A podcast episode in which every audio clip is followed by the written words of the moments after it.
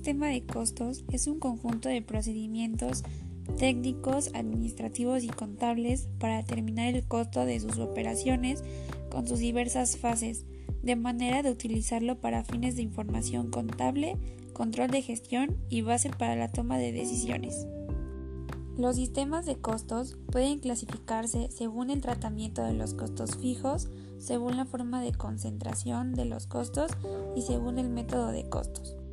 El sistema de costos por procesos es aquel mediante el cual los costos de producción se encargan a los procesos, a los sistemas acumulados de los costos de producción por departamento o por centro de costo.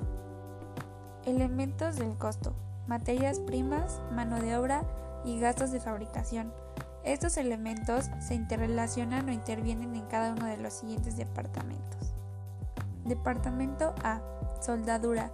Materiales de producción en proceso, mano de obra en proceso y gastos fijos en proceso. Departamento B.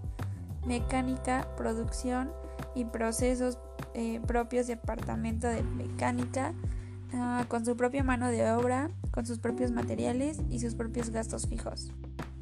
Departamento C. Ensamblaje.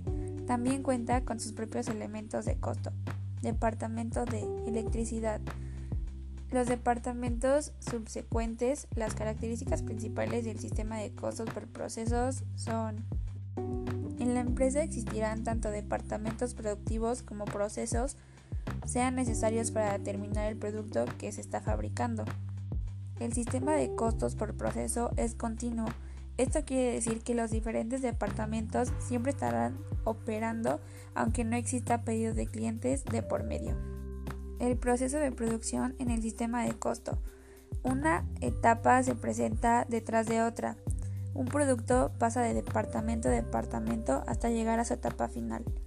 El costo unitario del proceso se calcula cuando un determinado pedido de tiempo. Esta puede ser semanal, mensual, semestral, anual, etc.